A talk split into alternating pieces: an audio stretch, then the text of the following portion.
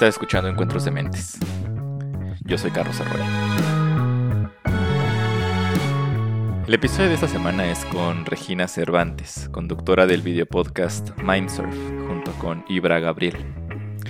Regina es una persona muy interesante y sumamente interesada en el poder transformativo, curativo y sanador de las sustancias psicodélicas, particularmente de los hongos psilocibes.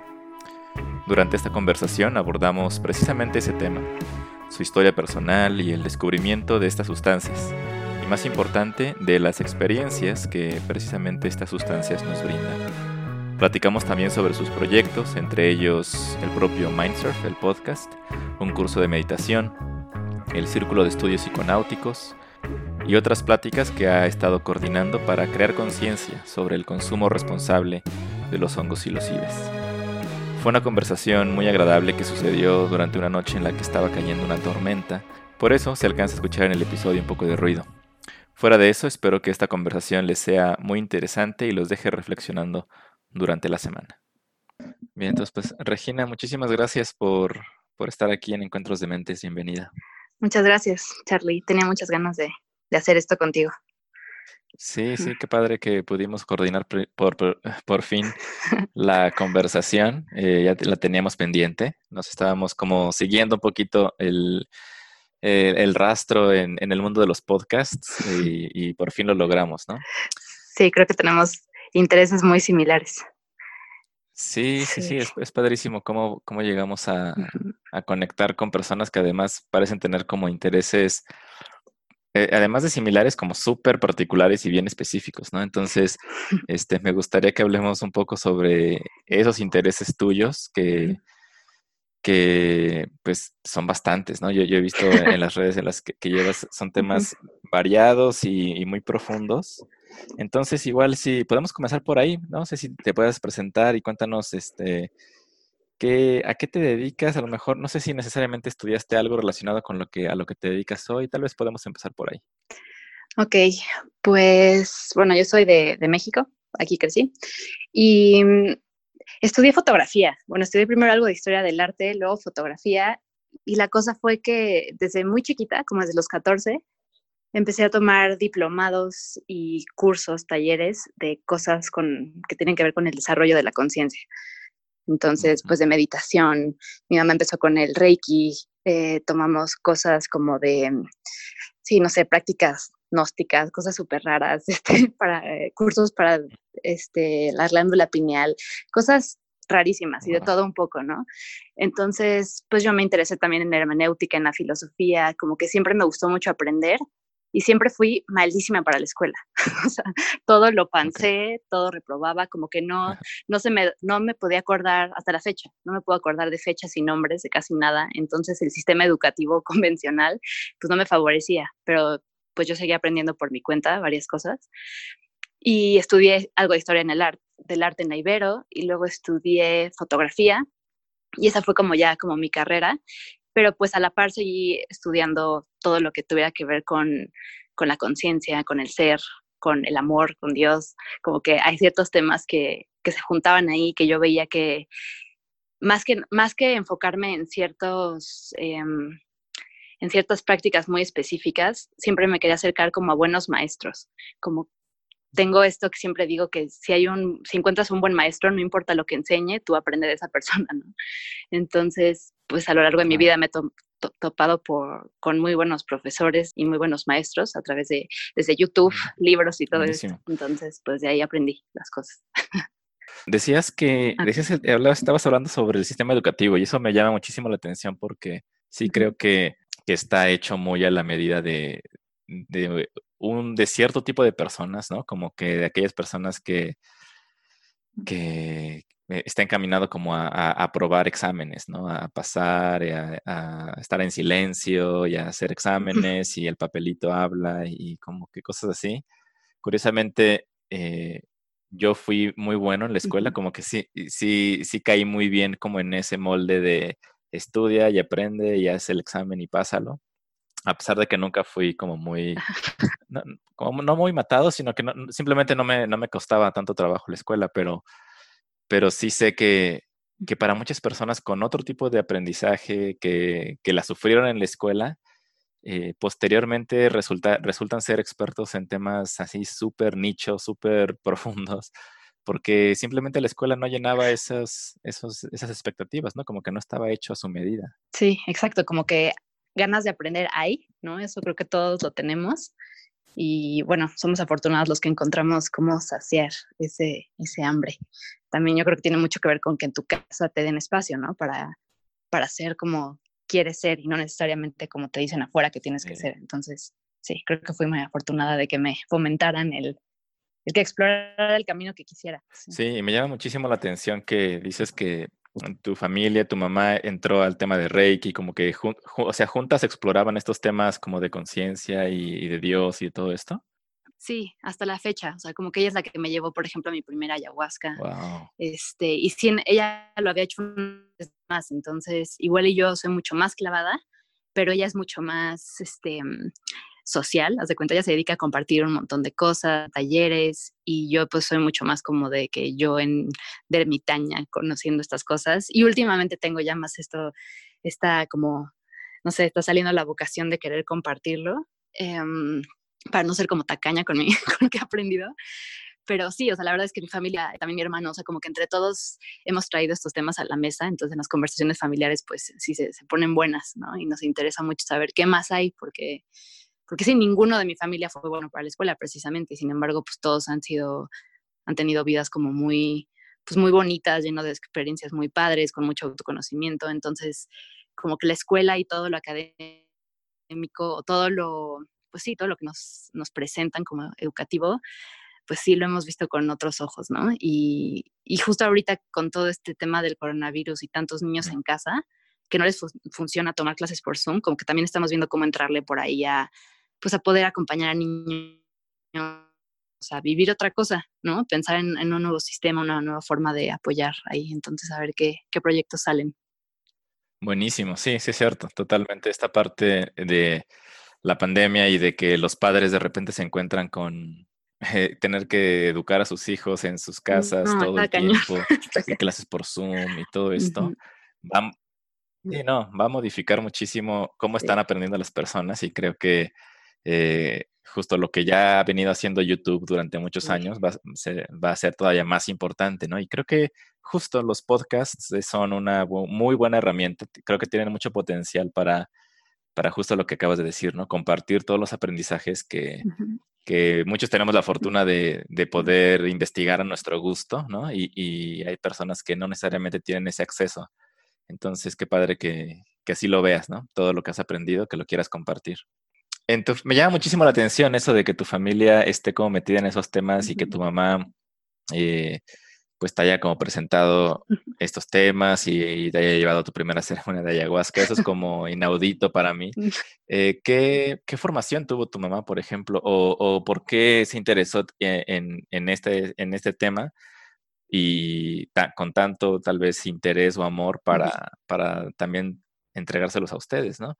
Este, ¿Hubo alguna, algún antecedente religioso en tu familia eh, del lado de tu mamá o, o, del lado de tu papá o algo así? Pues, pues Justamente no, y creo que eso es lo que nos ha dejado ser como que tan libres en nuestras creencias, que, que no, no teníamos ni abuelos que nos imponieran nada, ¿no? Entonces creo que queda un hueco, ¿no? Como que se puede llenar con lo que sea, y justo mi mamá estudió psicología, y después de psicología y gestalt, eh, pues abrió su, como un centro, y pues empezó a dar ahí venían maestros a dar el curso de milagros, Reiki, o sea, como que se fue, ya sabes que todo el mundo empieza con Reiki y te vas metiendo y te vas metiendo y llegas a cosas así muy, muy locas, ¿no? Venían todo tipo de maestros. Entonces sí, existía, existía la apertura y mi papá, aunque no se mete en esto, pues nos apoya mucho. O sea, como que creo que lo, lo que más siempre le digo a la gente que quiere, ya sabes, entre comillas, convencer a sus papás o a sus parejas o así de que prueben ciertas sustancias o de que se abran a ciertas terapias, pues es que sí puedo decir que lo que ha hecho mi hermano, mi mamá y lo que he hecho yo en cuanto, en cuanto al trabajo personal, pues sí lo hemos hecho. O sea, sí se nota la diferencia después de una sesión de lo que sea. Nos volvemos igual y más abiertos, más tranquilos, más estables, más amorosos. Entonces siento que eso, pues a mi papá y a otras personas alrededor de nosotros que no han probado estas cosas, pues saben que tienen algo de mérito, ¿no? Y, dicen, pues, pues, bueno, yo ahorita no lo quiero probar, pero qué bueno que ustedes lo hagan. Entonces, pues sí, como que de ahí viene, ¿no? Como de, son personas bastante, bastante abiertas.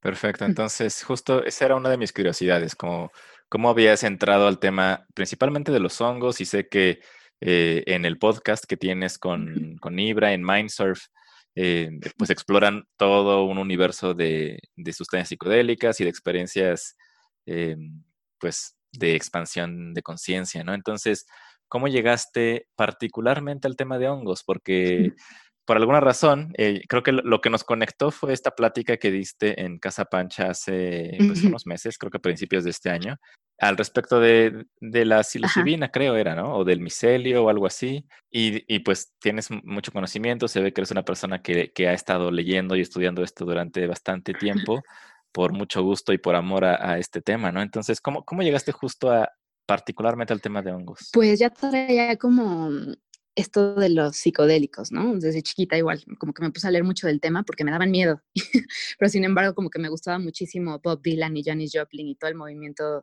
hippie.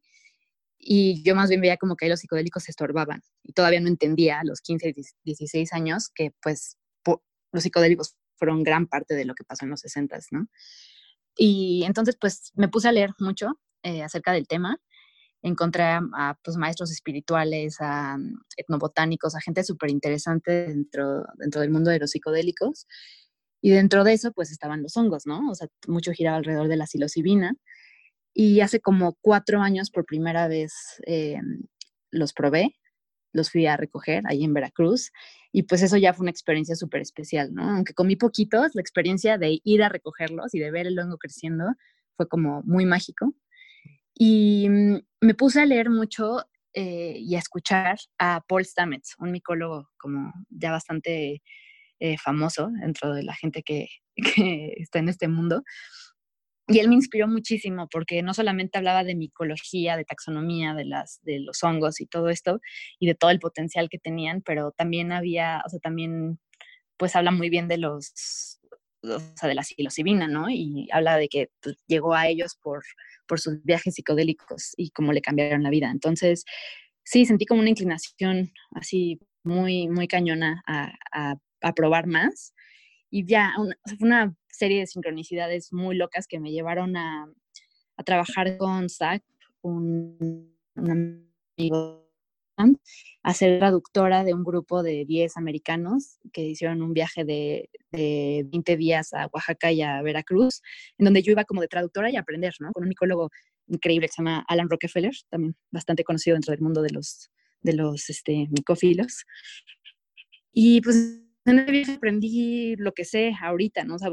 digamos que lo, lo, experiencial, el ir a caminar al bosque, el recoger hongos, el enterarme de, o sea, para qué sirven para el ecosistema eh, y también comer pues hongos eh, alucinógenos en, en, la montaña y en el lugar donde crecen, ¿no? Y pues todo eso fue súper, súper mágico. Y pues me empecé a dar cuenta de eso, de que yo siempre que estaba con gente hablando de esto, me ponía como súper preacher, ¿no?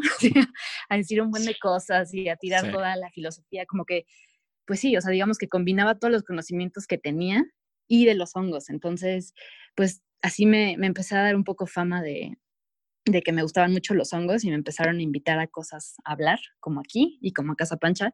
Entonces, sí, esa plática precisamente fue de, pues de todo, lo, o sea, de todo el potencial que tienen los hongos, no solo los hongos psilocibes, que son los psicoactivos, pero también pues todos los hongos, ¿no? Los medicinales, los comestibles, lo que se puede, lo que pueden hacer los hongos para mm, em, eh, como para rescatar el ecosistema, para restaurar, pues sí, básicamente la, tierra, para hacer nuevos materiales, o sea, como que sí también caí, siempre estoy cayendo como en el trend del momento, Y, y pues, sí, ahorita hay muchísimo movimiento ahí y falta mucho. Entonces, parte de lo que yo hago es, no soy experta en ninguna parte específica de los hongos, ¿no? No soy ni micóloga, ni soy, este, bueno, solo soy psiconauta.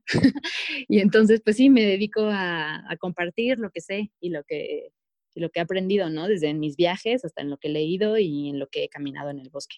Qué, qué interesante, la verdad, porque me gusta mucho que, que sea como un viaje muy o sea, un, un viaje o un descubrimiento muy natural, ¿no? Como que llegaste ahí y te clavaste con, con posiblemente una de las sustancias más, pues, fascinantes de, todo el universo psicodélico, ¿no? Porque eh, yo también he estado escuchando, no tal vez no tanto, pero sí he escuchado unas cuantas conversaciones con de, Paul Stamets con su gorrito de, con su gorrito de hongo.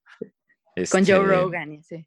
Y no, sí, con, con Rogan y no me acuerdo con quién más, pero este, como que escucharlo a él y también eh, ver o empezar a investigar sobre las posibilidades que tiene o que ofrece eh, la psilocibina y el uso de hongos para incluso otro tipo de propósitos, eh, no, no hay más que maravillarse de, lo que puede suceder con los hongos, ¿no? Y es algo que no es muy conocido y creo que precisamente como el trabajo que haces tú o que te hayan invitado y que estés como con esta, este ímpetu de, tratar de compartirlo con los demás, es importante porque no, no es un conocimiento tan mainstream en general. La, gente que le interesa estos temas, pues obviamente lo sabe y conoce a estos personajes y todo. Pero, pero sigue siendo un circulito, ¿no? Muy pequeño y, y como que la tirada de lo que dice Paul Stamets y de lo que dicen la mayoría de las personas que estudian esto es que de los hongos y el micelio son prácticamente la solución a, muchísimos de los eh, problemas del planeta, ¿no? Entonces, de ser algo aparentemente medio oscuro, ¿no? Como oscuro en el sentido de no tan conocido, em, a, ser como una solución al problema incluso de, del calentamiento global, de, la contaminación y hasta de un despertar de la conciencia, pues son así como palabras gigantescas para algo tan poco conocido. Entonces, es súper interesante que estén, que estén haciendo eso. Sí, la verdad es que como siento que es como un poco obvio, ¿no? Cuando empiezan a la gente a estudiar Em, pues empiezas con las plantas, los animales, todo lo que parecería ser más atractivo, pues haz de cuenta que se saltaron los hongos, ¿no? Se saltaron todo lo que hay abajo de la tierra, parece algo pues muy importante, algo que se relaciona igual y con, con la muerte, decadencia, ¿no? No son tan atractivos de, de, primera mano. Y a o sea, tomó que pocas personas se clavaran mucho para entonces como que inspirar a, a, los demás. Pero sí, como dices, y para los que no saben, hay, pues sí, hay, hay muchas, está creciendo el movimiento, aunque hay muy poco, o sea, de los biólogos, un porcentaje chiquitito son micólogos, ¿no? Micólogos son los que se especializan en estudiar los hongos. Y, sí, invito a cualquier persona que escuche esto en cualquier momento que, que le atraiga eh, este tema, pues hay para todos, ¿no? O sea, hay como, hay como negocio, hay como medicina, hay como que los puedes aprender a sembrar para tú comerlos, em, para ayudar a comunidades mancomunadas, este, para mm, los que les interesa la permacultura, o sea, realmente si te interesa lo que sea de este mundo, básicamente hay, hay una forma que te puedes, eh, puedes ayudar a través, de, a través de los hongos, ¿no? También para las personas que les interesa el autoconocimiento, que se quieren conocer más. Eh, es, es, un mundo y es un mundo súper, súper increíble. Y sí, o sea, como que yo llegué y se me hizo muy obvio llegar, o sea, el hecho de que me haya clavado tanto cuando venía con esta, estas ganas siempre de que conocer como más de la conciencia y todo esto, es increíble llegar como algo tan chico como un honguito que recoges, ¿no? Algo que sale así en dos días y lo agarras y te cambia la vida, ¿no? Y hay hongos ahorita saliendo que todos los días así salen y, se mueren y nadie los tomó. para mí siempre es como, ah, todo lo que podría cambiar si alguien comiera esos hongos, ¿no? Entonces, sí, son son súper, súper mágicos. Y también son como algo súper simple y siempre todo regresa a lo, a lo simple y a veces nos tardamos muchísimo en llegar a, a eso, ¿no? Nos complicamos la existencia creando plásticos y demás, o creando problemas y de repente vemos que está creciendo así abajo de nosotros la solución. Entonces sí, es como un, momento muy bonito creo que para, pues sí, para la, para la humanidad y la Tierra, el que se vuelvan a reconocer este, este reino. Sí, sí, sí, es un descubrimiento bien, bien bonito, como dices.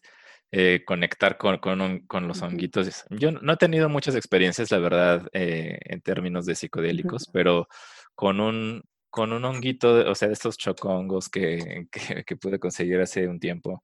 Y, y, fue la, fue, es una de las experiencias más bonitas que he tenido, ¿no? En la vida. Como que esta sensación de, de sentirse querido, de sentirse conectado, de sentirse como, no sé, como una, una sensación de conexión bien, bien, ajena en ocasiones a, la experiencia normal y es algo que, cuesta trabajo describirlo para las personas que, nunca lo han sentido, que les parece como, como algo muy raro, como, no, ¿cómo voy a meter algo, no? O para qué, yo no, le ve ningún sentido. muchos, muchos compañeros, amigos con los que he platicado, algunos han dicho eso, ¿no? Como, o sea, no, no le veo ningún sentido, ¿para qué lo hago? Estoy bien y tal. Y, y se entiende, ¿no? Hay, hay, cada, quien llega a, a, ciertos puntos del viaje a su tiempo, ¿no? E, en el viaje de su vida. Pero la, la, la experiencia, eh, les, yo les trataba de comentar como hay, eh, hay una diferencia entre, entre explicar, tratar de explicarte qué significa más o menos una experiencia de este tipo, a convertirte en esa experiencia. que yo te cuente eso, no, o que, o que de alguna forma transmita como lo han hecho, pues incluso Paul, Stamets, o todas esas personas, estos podcasteros que están muy clavados en eso, eh, pues más allá de ser una historia loquísima, em, la experiencia personal de de repente encarnar esa, esa experiencia, ese regalo que, que te puede dar como, como, algo tan sencillo como dices, como un hongo que creció y duró ahí dos días y de repente te regala una experiencia tan impresionante. Eh, la verdad que, que, sí, parece como magia, ¿no? Parece un, sí.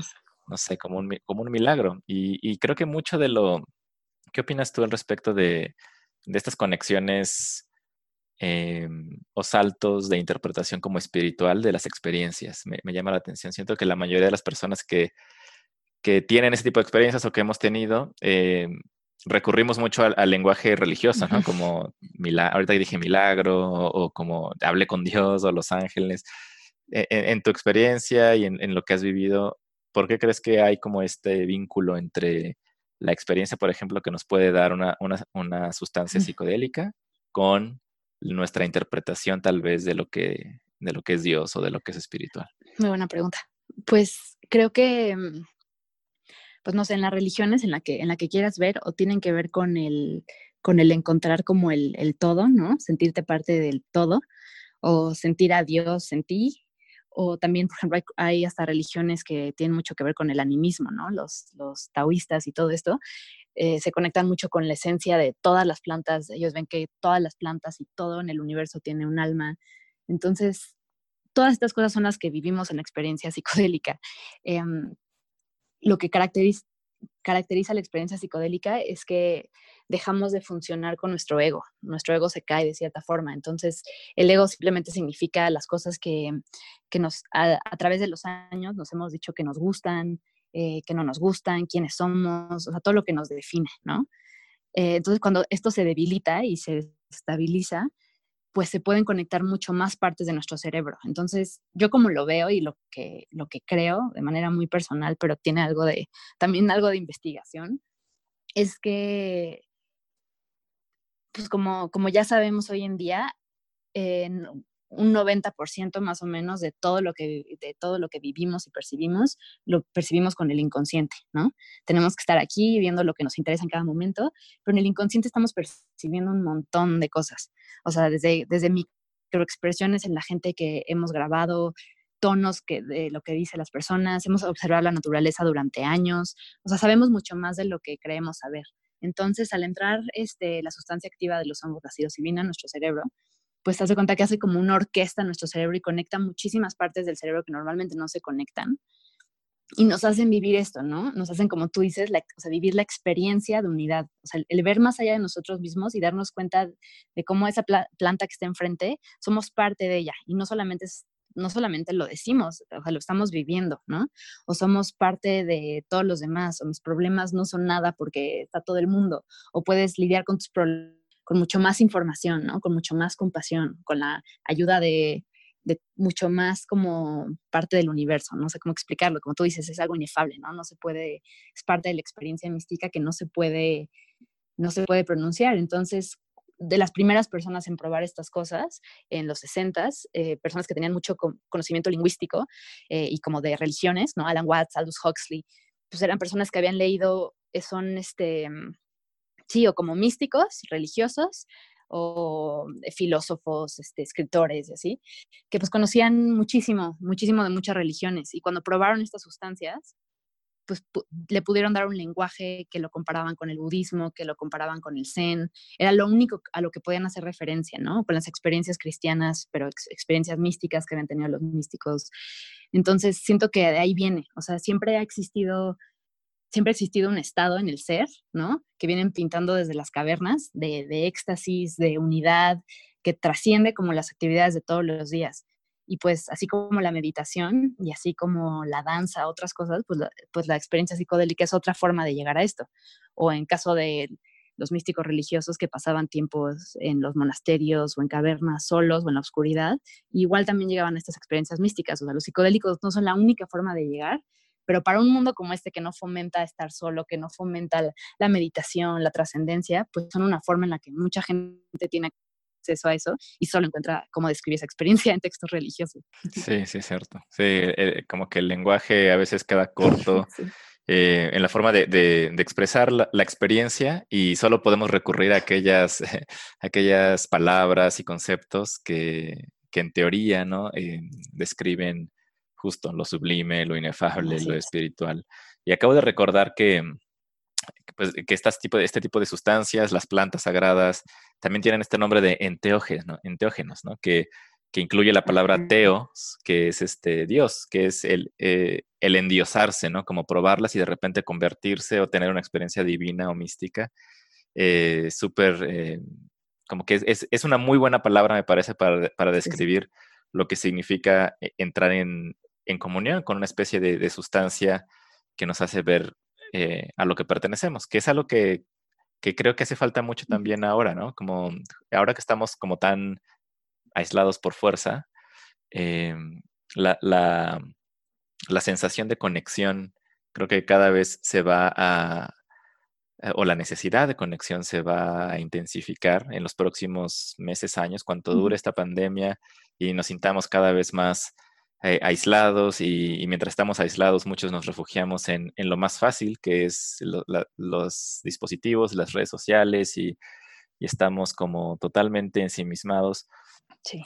Eh, creo que este tipo de sustancias y, por ejemplo, los hongos, eh, pues pueden ser también ese, esa avenida, ¿no? Como dices, no, no, es la única, pero puede ser una de esas avenidas que pueda ayudar a, a volver a reconectar este mundo que, que, se ha visto un poco separado sí, a la fuerza. Totalmente, ¿no? Así lo creo. Creo que vienen muchos cambios y así como muchas oportunidades de volverte loco, ¿no? De deprimirte.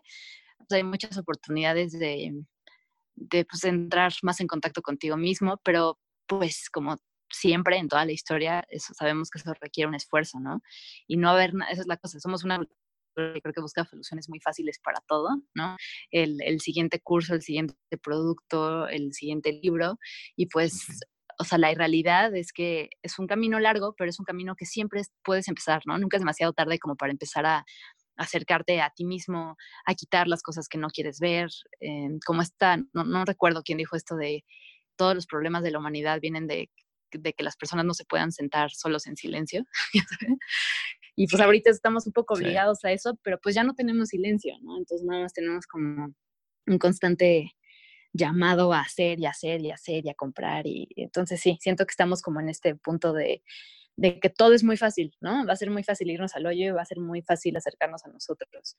Entonces, pues sí, los hongos, no solamente los, es muy importante para mí decirlo, que sí, que, que no solamente la, no solamente la experiencia de comer hongos alucinógenos te da mucho, pero también la experiencia de salir al bosque a, a, a encontrar hongos, ¿no? Mm.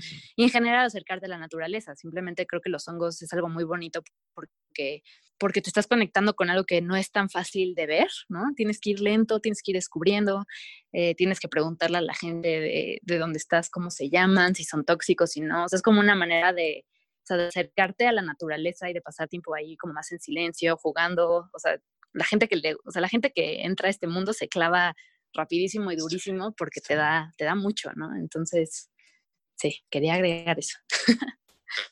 Perfecto, ¿no? Súper bueno. Sí, sí, totalmente, ¿no? Que Muchas veces creo que eh, en uno de los errores tal vez más comunes que caemos las personas que, que, llegamos a estos temas y que los vemos como una gran solución a, a, nuestros problemas y que queremos compartirlo, es lo que dijiste hace rato de convertirnos un poco como en predicadores, ¿no? Como en proselitistas de, de, de una solución. Y, y, y, claro, cabe aclarar que no, que no es la única, ¿no? Y, pero que, que evidentemente sí se puede tomar como como en serio, ¿no? Como el, creo que el mensaje de todas estas investigaciones y de podcasts como este y el tuyo y, y, y, otros es tratar de acercar estos temas a personas que normalmente tal vez no pensarían en, esto, ¿no? Aquellas personas que ya están convencidas y están eh, utilizando esas sustancias, no están escuchando estos, estos podcasts, e, ellos ya están metidos en otro rollo, ¿no? Las personas que por lo general llegan aquí es como, pues, ¿de qué se trata esto, no? Y, y creo que acercar estos temas de una forma mucho más clara, comprensible, amigable, este, sin, sin tapujos, pero tampoco sin, este, eh, tomando las precauciones correspondientes, eh, suele ser súper iluminador y creo que es algo que, a mí me, hacía falta tener, ¿no? Como que un poco de acceso a este tipo de información. Y está padrísimo que, en, las, en las pláticas que das y tal, y en el podcast, eh, están abordando esos temas. Y de hecho me gustaría que hablemos un poquito ahora de, de Mindsurf, de ese podcast que, tienes con, con Ibra. ¿Cómo, ¿Cómo surgió y qué tipo de, de temas abordan? Puedes presentar el podcast aquí sí, si quieres. claro, pues mira, el podcast, el podcast se llama Mindsurf y Mindsurf es una, una plataforma educativa que ya tiene este, más de 10 años, este, fundado por Karina Maltica, una psicóloga investigadora mexicana, em, que pues se dedica básicamente a compartir información gratuita acerca de pues de estados expandidos de conciencia y psicodélicos, ¿no? Entonces nos clavamos mucho en los psicodélicos porque creo que es el tema principal que le, que le gusta a, la audiencia, aunque también tratamos temas de meditación, de espiritualidad, cualquier, sí, eso que se llama los estados expandidos de conciencia. Entonces, pues empezamos hace un año y cachito, ya tenemos unos treinta y tantos episodios y tocamos todo desde, desde enfocarnos en, distintas sustancias, como podría ser el pues desde el éxtasis, ¿no? Explicando qué es, eh, cómo está bien usarlo, cómo no, las precauciones, reducción de riesgos, el LCD, los hongos, la salvia divinorum, el peyote, hablamos de todo eso. Y también abordamos, te digo, todo tipo de temas que tengan que ver con, por ejemplo, los sueños, los sueños lúcidos. sí, nos clavamos en la meditación. Entonces, sí, es un espacio como muy padre para hablar de cosas que son como muy poco habladas. Y creo que Ibra y yo, los dos nos interesan las cosas muy, muy similares, pero lo abordamos muy diferente, ¿no? Yo sé como la parte igual y más espiritual, más práctica, pues, más femenina, y él es así un súper clavado en el ocultismo, en los psicodélicos, en todo. Entonces, se pone buena la conversación y hemos tenido oportunidad de entrevistar a personas, la verdad, con un conocimiento súper, súper increíble que que, y les queremos dar como voz, porque no son, como tú dices, no son temas bastante ocultos, entonces, pero cada vez como que crece más el interés. Entonces, pues lo que queremos ser, es ser la, pues, como la plataforma que dé información acerca de estas cosas en español, ¿no? Para todo, todos los hispanohablantes, porque también en inglés pues ya hay un montón de información, pero pues, nosotros como cultura, como pues mucho, mucho que decir, entonces que, que nos parecen interesantes y platicar de temas que nos parecen muy, muy relevantes y muy este, misteriosos e interesantes. Sí, es padrísimo. Yo recomiendo muchísimo a los que se topen con este episodio que, que vayan a, a, escuchar. Además son un canal de YouTube, entonces también se puede ver ahí cuando están platicando. Así es, con un montón de videos. Sí, está padrísimo. Me encanta que haya ese espacio. Creo que sí era muy necesario que existiera. Además, bueno, Kaina también, que ya, ya, ya platiqué con ella aquí en este podcast hace, hace unos ya varios meses, este, nos contó sobre Mindsurf y tal, pero es muy interesante cómo de esfuerzos individuales, ¿no? De hace muchos años, em, ya, ya, había, como que ya hay mucho conocimiento, pero no, nunca ha habido, pues a lo mejor un esfuerzo del tipo Mindsurf en, en, podcast, en YouTube, eh, con, un, con un alcance mayor. ¿no? La tecnología nos está dando esa oportunidad y, qué padre que lo están aprovechando porque, como dices, eh, culturalmente, toda la región, al menos en México, latinoamericana, eh, tiene muchísimo que decir al respecto de todo ese tipo de cosas. Hay grandes expertos pero la mayoría de la información y de lo que hay en Internet siempre es en, inglés, ¿no? Entonces siempre es interesante como ver que al periodista gringo viene a hablar de peyote, ¿no? O, del sapo, y son expertos y, pues todo es de aquí, ¿no? Entonces es importante que haya también voces locales eh, eh, dando a conocer estos temas y, es padrísimo que, que Mindsurf esté dando ese espacio. Sí. Sí, exacto. Y quería, quería agregar algo muy, muy padre y muy importante que tiene Mindsurf. Em, este, ya bueno, ese es el segundo ciclo de, de lo que le llaman el círculo programa de estudios psiconáuticos, que eh, te puedes inscribir en cualquier momento, o sea, están saliendo grupos constantemente. Y, y la inversión de tiempo es, o sea, es, es poca, por así decirlo, es leer y así, pero la idea es que acabe siendo un psiconauta súper experto, o incluso aunque no vayas a probar ninguna sustancia, saber de qué se tratan, cómo utilizan, eh, cómo aprender a meditar. O sea, es como todo el conocimiento que puede tener Mindsurf hecho en curso de un año con expertos, con investigadores, webinars, entonces también para quien le interese saber, métanse al Instagram, a la página de, Mindsurf, mindsurf.com y arroba mindsurfers en, en, Instagram. Está muy padre porque aparte conectas con personas que muchos de nosotros estamos acostumbrados a, a clavarnos en estos temas solos, ¿no? en los sueños lúcidos, en la meditación, en el ocultismo, en el misticismo, en los psicodélicos. Es algo que antes era de yo y YouTube y ahora pues tenemos amigos que les gusta lo mismo, hacemos grupos de gente que le gusta un tema en específico. Entonces la verdad sí está, está padrísimo, es como una comunidad ya que ya somos como 500 personas. Mm.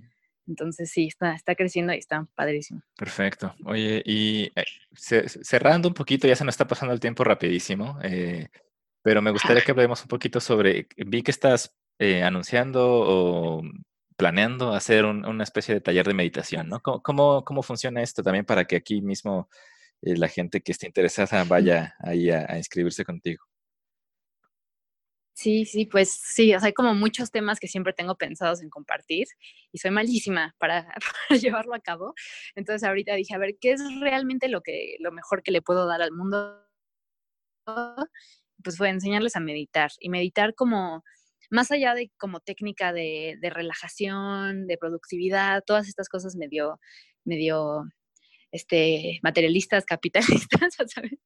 Este, pues como una, una forma de, pues, de realmente conocerte, ¿no? De conocerte, de saber estar en silencio a través de atravesar igual y piedritas que traes ahí en la psique, cómo poder navegar tu inconsciente, cómo poder entrar en estados expandidos de conciencia o de relajación, o sea, aprender a usar la mente como todo lo que puede ser, ¿no?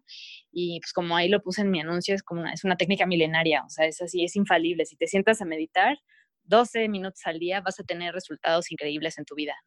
Y si quieres llevarlo más profundo, lo vamos a llevar más profundo. Entonces, estoy dejando que el grupo se arme como ahí solito y depende quién entre el grupo, va a ser más como de principiantes, más avanzados, pero pues la idea es que todos nos sentemos como a platicar un poco de, pues, qué es lo que está pasando en el proceso, porque también obviamente cuando te sientas a, a explorar tu, tu, mente, ¿no? En silencio, pues obviamente muchísima, muchísima sombra que va saliendo, ¿no? Lo que se dice la sombra, este, pues las cosas que no hemos querido ver, las cosas que no nos gustan de nosotros, pero pues es una forma súper segura de empezar paso a paso a, a, limpiar ahí todo el cochambre y pues con ayuda obviamente de, de alguien que ya pasó por, por este, varias experiencias. Entonces, pues sí, quien quiera y en cualquier momento también, aunque no esté el taller, si me escriben ahí en, Instagram, pues yo con mucho gusto les puedo compartir. Este no tiene ningún costo, la verdad lo estoy haciendo porque sí, genuinamente me interesa mucho que la gente tenga esta experiencia y luego ya les pido que si quieren dar algún regalo o donación es súper bien, es súper bienvenido, pero pues sí, siento que es parte del servicio, ¿no? Buenísimo. Compartir esto. Buenísimo, sí, sí, sí, está padre. Eh, igual, igual y lento, porque sí, también la, meditación es como esta, pues, es un ejercicio, es básicamente un, pues, un, gimnasio de la mente, ¿no? Este, si no lo practicas, se va, se va haciendo más, más flácido tu capacidad de, como dices, de navegar el inconsciente y tal. Sí, y más rígido el ego, que eso es lo más importante, ¿no? O sea, ya a partir de los 35 años, si no meditas o consumes psicodélicos o haces algún tipo de práctica, ¿no? O estudias, ya tú, o sea, ya te vuelves la misma persona por el resto de tu vida, casi, casi. O sea, es muy difícil cambiar un cerebro ya rígido. Entonces, estas prácticas, pues, te ayudan a, a darle mucha flexibilidad, ¿no? Es algo muy importante para nuestro bienestar. Sí, interesantísimo eso que acabas de decir. Tata no llego a los 35, estoy, estoy rayando cerca, pero todavía... Apúrate. Todavía. sí, y, lo que dice está padre también sobre cómo nuestros... Eh, como estos surcos mentales, ¿no? Lo que acabas de decir, la estructura mental que que tenemos, como patrones de comportamiento, patrones de pensamiento que tenemos eh, ya muy arraigados, ¿no? Como que encontramos la forma en la que en teoría vemos que funciona y ahí nos quedamos. Y, y es súper interesante cómo eh, ya personas mayores, no lo he visto tanto con tal vez personas con 35 años y tal de, mi generación, pero eh, sí he escuchado y, visto directamente personas pues ya mayores, ¿no? De la generación de arriba, nuestros papás, nuestros tíos, personas que, que no les interesa eh, y lo dicen abiertamente cuestionarse más cosas, ¿no? Como que si le preguntan a, me contaba una amiga también hace poco que le estaba preguntando a su mamá, oye, ¿y tú crees que, qué crees que pasa después de que nos morimos? Y oye, no, ya, no me digas nada, yo no quiero cuestionar, yo ya sé que me voy al cielo y hasta ahí, ¿no? Porque ya, ya no quieren cuestionarse más y como dices, existe ya esta, este patrón de pensamiento totalmente hecho que no, no quieren sacudir. Y, y es interesante que tenemos la oportunidad de hacerlo de formas eh, sostenibles, ¿no? Como la meditación. No tiene por qué ser un, un lanzamiento al espacio tipo el sapo, Puede ser, pero, pero el sapo Es, es, un, es, un, golpe durísimo al inconsciente y a la conciencia y al ego, pero hay otras formas como la meditación.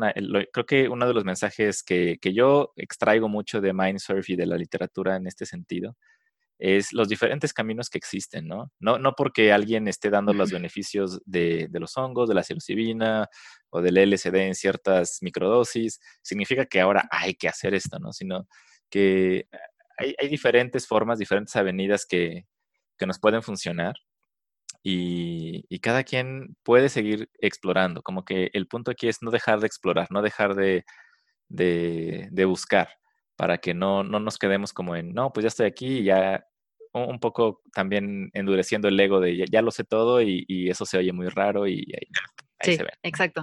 Quiero contarnos una frase que, que hace poco vi que puso un amigo psiconauta yo creo que es de él, no sé si alguien más la dijo, pero se me hizo increíble, fue este, nacimos demasiado tarde para explorar el mundo, demasiado temprano para explorar el universo, pero justo a tiempo para explorar la conciencia. y, y, pues sí, me encanta. Y como, y como siempre, pues no todo el mundo se vino a América cuando podía agarrar un barco, ¿no? No todo el mundo es explorador, no todo el mundo se iría a Marte, pero hay quienes sí, hay quienes les, les gusta conocer más, entonces pues es increíble. Yo creo que el poder cerrar los ojos y navegar así infinitamente, ¿no? en tu propia, en tu propia mente. Sí. Padrísimo, Regina. Pues muchas gracias por, por tu tiempo. Ahorita tenemos el, tiempo un poquito limitado, lamentablemente. Me hubiera gustado eh, que siguiéramos platicando más sobre la meditación. Siento que es un tema que, del cual tengo bastantes preguntas. Eh, siento que hay muchas formas de, de meditar o de entender las palabras que, que, se, que se incluyen en las meditaciones, ¿no? Eh, tal vez en otra ocasión podamos entrar un poquito más a ese tema. Pero, sí, claro, y entrale, entrale al taller. Sí, sí, sí, mira, va a ser una buena oportunidad para entrar al taller, incluso tal vez hablar con los que lo tomen y, ver cómo, cómo experimentaron también eso. Ándale.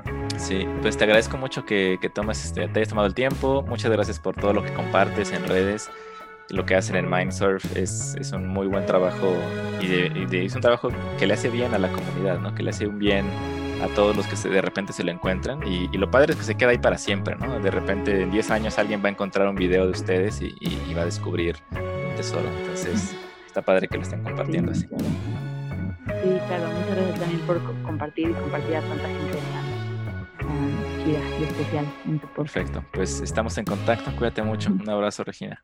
Igual, un abrazo, gracias.